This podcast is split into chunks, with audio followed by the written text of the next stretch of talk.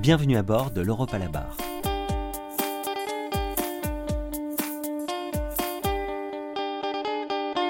En 2023, la délégation des barreaux de France à Bruxelles fête son 40e anniversaire. À cette occasion, la DBF et le Fèvre d'Alloz s'associent pour vous proposer un podcast qui donne la parole aux avocates, avocats et experts français sur les textes européens. Nous souhaitons, grâce à ces partages d'expériences, apporter un éclairage nouveau et concret sur le droit de l'Union européenne.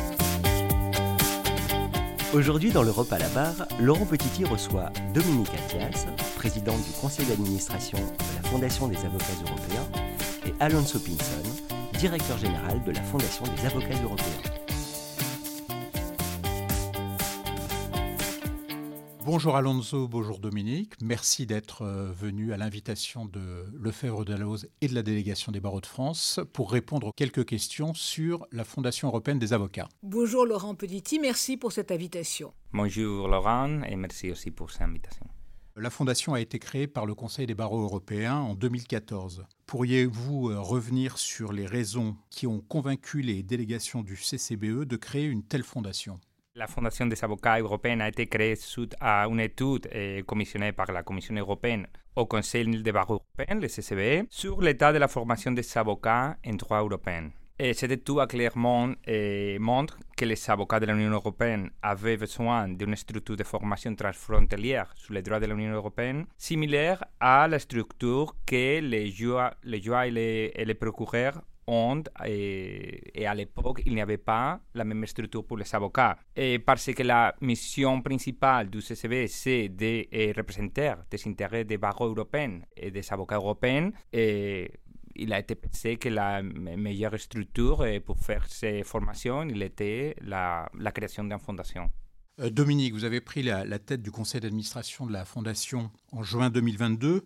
Pourquoi cette fonction vous a-t-elle intéressé mon cher Laurent, euh, cette fonction m'a intéressé à cause du challenge et du, potentiel de cette fondation, et même encore quelque chose de plus, de pouvoir travailler avec Alonso, que j'avais eu le plaisir de connaître euh, lors des premiers projets de cette fondation avec le barreau de Paris, Trackchild. Je crois que nous avons avec cette fondation un joyau pour les avocats d'Europe, pour justement nous permettre de créer et de traverser l'Europe avec cet esprit européen que portent les avocats dans leur moelle et de permettre aussi à tous ces avocats de créer des liens. Je crois que nous avons un rôle fondamental à jouer pour permettre aux avocats européens de se connaître, de connaître le droit européen dans toute leur matière et en conséquence d'irriguer toute l'Europe par nos connaissances. Alonso, avant de, rentrer dans, les détails et, dans les projets que, porte la Fondation, pourriez-vous euh, nous présenter en quelques mots vos différents types d'activités? Oui, en fait, la Fondation travaille basiquement dans deux piliers d'activité. Les premiers sont des projets européens et ils sont des projets qui sont normalement cofinancés par l'Union européenne. Les activités ont lieu à l'Union européenne évidemment, nous eh, faisons ces projets pour les avocats européens. Dans ce domaine, on fait beaucoup d'activités de, de, formation, aussi de la recherche sur différents domaines de, de droit européen. Et après, nous avons les, les, projets externes, que nous appelons externes. Donc, ça, sont des projets qui ne sont pas financés par l'Union européenne, sont projets eh, où les activités ont place à, à l'extérieur, au dehors de l'Union européenne, et les avocats ne sont pas des confrères européens, mais des confrères de différents pays du monde. Dominique, la Fondation est composée de, trois organes, le conseil d'administration, le, conseil de surveillance et le comité consultatif, et donc d'une équipe de direction. Comment s'organise au sein de la Fondation le rôle de chacun, et enfin quelle est la place des barreaux nationaux et des barreaux locaux au sein de la Fondation?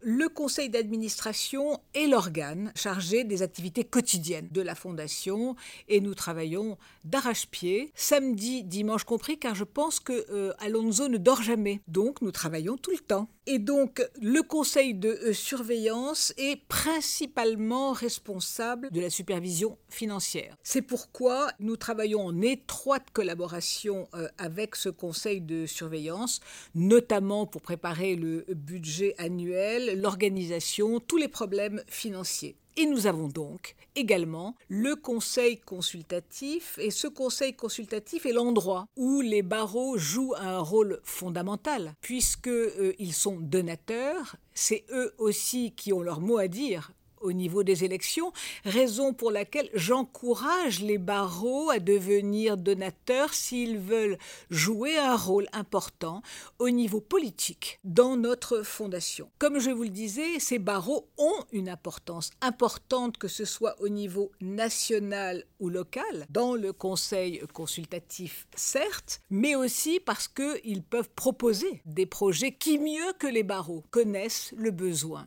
de leurs avocats et avocates. Donc les barreaux ont un rôle fondamental et ça leur permet aussi de se mettre en lumière vis-à-vis des institutions européennes. N'hésitez pas donc, barreaux, petits, moyens et grands, à nous rejoindre.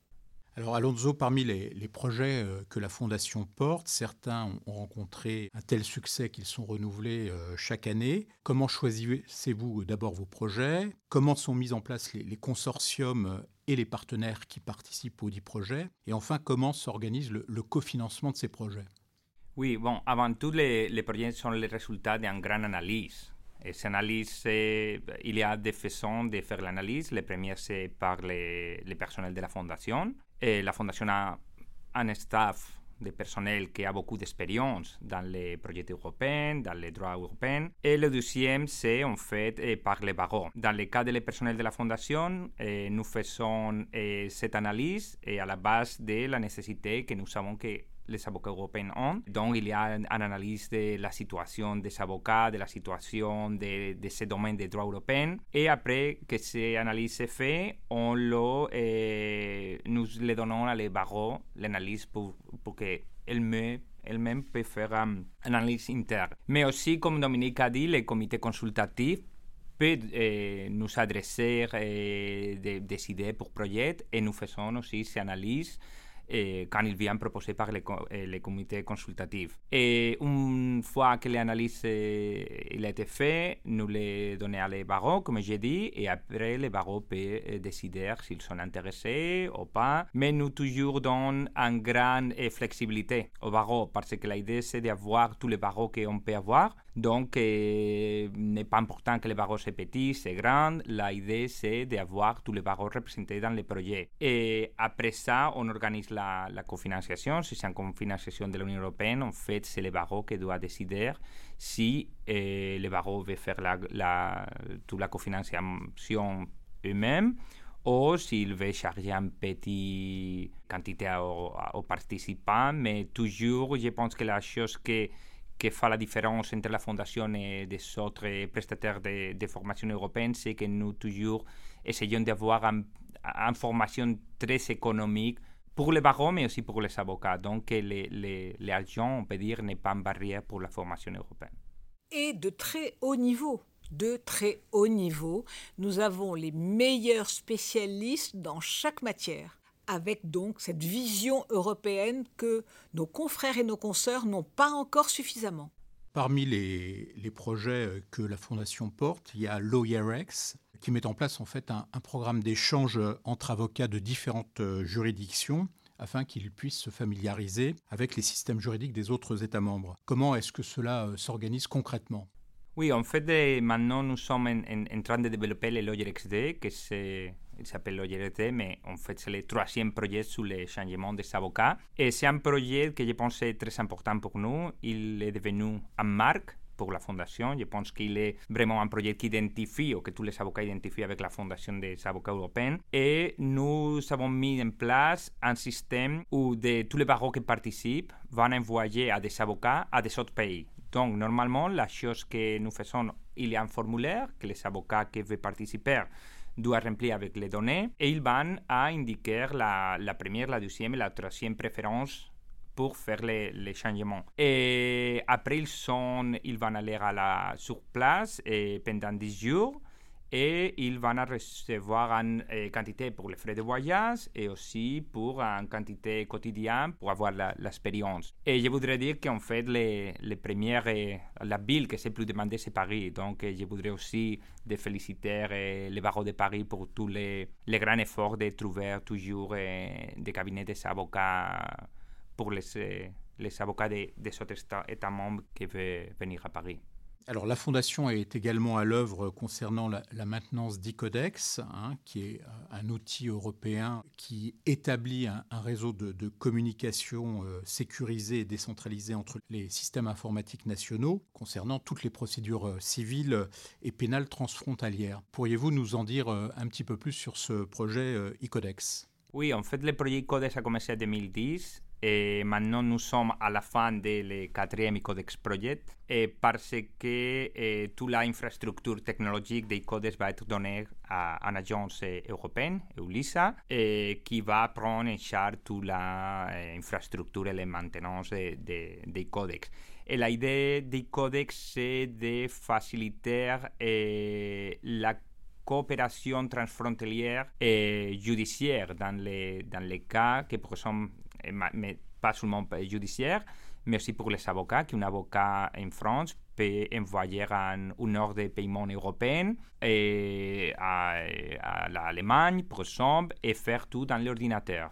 Donc, l'idée qu'il a été dehors la, la, création du codex a été pas d'obliger à, de, de, faire obligatoire que les États membres doivent adopter un nouveau système informatique, mais c'est euh, un outil qui, permet de faire euh, que tous les systèmes informatiques des États membres sont compatibles.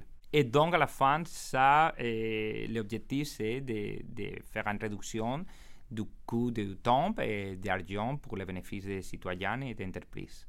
Dominique, alors la Fondation s'investit évidemment dans les projets de, de formation destinée aux avocats. Alors je prends trois exemples. Tralim, euh, c'est la formation des juristes au droit européen en matière d'asile et d'immigration. Nous en sommes à la troisième édition. Tradata, qui vise à former les avocats à la réforme de la protection des données euh, de l'Union européenne. Et enfin, Civil Law, qui euh, forme les avocats aux instruments de, l'Union européenne en matière de, de droit de l'insolvabilité et de droit de la famille. Pourquoi, selon vous, la formation au droit de l'Union européenne est essentielle pour les avocats européens? Cette formation est essentielle d'abord pour la crédibilité des avocats dans toute l'Union européenne. La formation fait partie en définitive de notre déontologie. Des avocats formés et compétents pour tous les citoyens de l'Union, quelles que soient les matières, c'est une manière d'installer le droit et d'installer la place des avocats et donc également des barreaux. C'est une manière aussi pour les avocats à travers l'Europe de se connaître, de créer des liens, d'être dans la rapidité lorsque nous avons des clients et des clientes qui ont un problème dans un état de l'Union pour immédiatement savoir à qui s'adresser et d'un avocat formé et compétent. Et de surcroît, quoi de mieux, qui de mieux que des barreaux pour connaître exactement les besoins, comme je le disais tout à l'heure, des avocats dans des médias. Tout bouge tout le temps. Et nous devons avocates et avocats, et barreaux bien évidemment, être toujours à la pointe. La Fondation des avocats européens est au service des barreaux et des avocats pour justement, comme les magistrats, être à la pointe du progrès, de la modernité et aussi se rendre partout et toujours indispensable. Donc la, Fondation participe au haut réflexe européen que beaucoup d'institutions préconisent depuis un certain nombre d'années et qui devrait être euh, l'ADN de l'avocat européen. Notre cœur bat pour l'Europe. Alors Dominique Alonso, je vais vous poser chacun la même question. Y a-t-il d'autres projets que, vous souhaiteriez euh, présenter euh, à nos auditeurs? Borello par exemple, qui est un projet qui est en cours, en cours d'élaboration oui, en fait, Brulo, c'est un projet que je pense que c'est très important. Et il est divisé en deux piliers. Et le premier, c'est de la création d'un curriculum pour les avocats européens. Donc, c'est très important d'avoir une unification des de, domaines que les avocats européens vont étudier. Et le deuxième, c'est le développement des de study visits, des visites pour avocats à Bruxelles, à les institutions. Donc, on va à permettre à des avocats des 27 États membres d'aller à Bruxelles pendant trois jours pour connaître comment travaille le Parlement, le Conseil et la Commission européenne, mais aussi les délégations de barreaux comme la DBF qui sont à Bruxelles pour représenter les intérêts des barreaux et des avocats. Et nous aurons, par exemple, en octobre, un nouveau webinaire, un nouveau webinaire sur la protection des personnes qui participent au débat public contre les procédures judiciaires manifestement infondées ou abusives, un vrai sujet à l'heure actuelle, notamment en ce qui concerne les journalistes. Donc ces webinaires sont d'incroyables opportunités pour se familiariser avec les problématiques qui touchent aujourd'hui la profession juridique. C'est quelque chose qui est vraiment est quelque chose d'important pour nous. Et nous avons aussi, Alonso devait en parler, mais du coup, je vais en parler. Ce sont nos projets externes qui tiennent vraiment à cœur Alonso, mais Alonso, permets-moi d'en parler parce que je trouve ça formidable, c'est euh, d'abord euh, toutes les euh, ce qui concerne des relations avec la Cour pénale internationale, mais c'est aussi aller dans d'autres pays du monde de l'UE pour montrer et pour former des avocats extérieurs à l'esprit européen, aux problématiques de l'état de droit. Bref, c'est permettre de diffuser l'esprit européen en dehors de nos frontières. Alors Dominique, la Fondation euh, européenne des avocats fêtera l'année prochaine son dixième anniversaire. Quelles sont les, perspectives de développement euh, futur de la Fondation et comment se présente l'avenir notre problème, c'est qu'une année n'a que 365 jours. Et nous avons tellement de projets qu'il va falloir que nous trouvions à ceux pour lesquels nous allons donner la priorité. Plein de projets. D'abord des projets avec des territoires un peu trop oubliés qui sont les territoires d'outre-mer. Nous avons là-bas des avocats d'une extrême compétence et très en demande de formation européenne. Nous revenons avec Alonso de la Martinique, où nous avons fait la formation concernant les données personnelles et j'ai été stupéfaite, car j'ai appris beaucoup de choses en suivant moi-même la formation Alonso.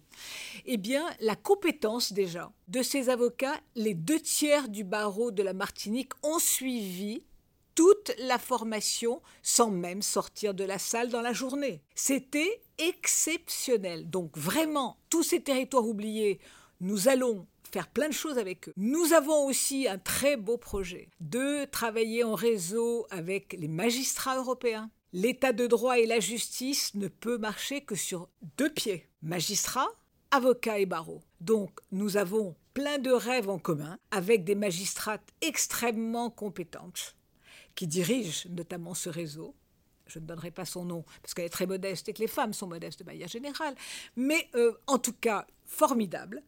Et nous avons aussi, mais on ne peut pas tout vous dire, nous avons encore plein d'autres projets Gold dans notre poche que nous vous sortirons au fur et à mesure, car il faut que vous ayez l'eau à la bouche et que vous nous rejoigniez, notamment en tant que donateur, mes chers confrères et mes chers consoeurs. Donc vivement 2024 euh, pour le dixième anniversaire de la Fondation.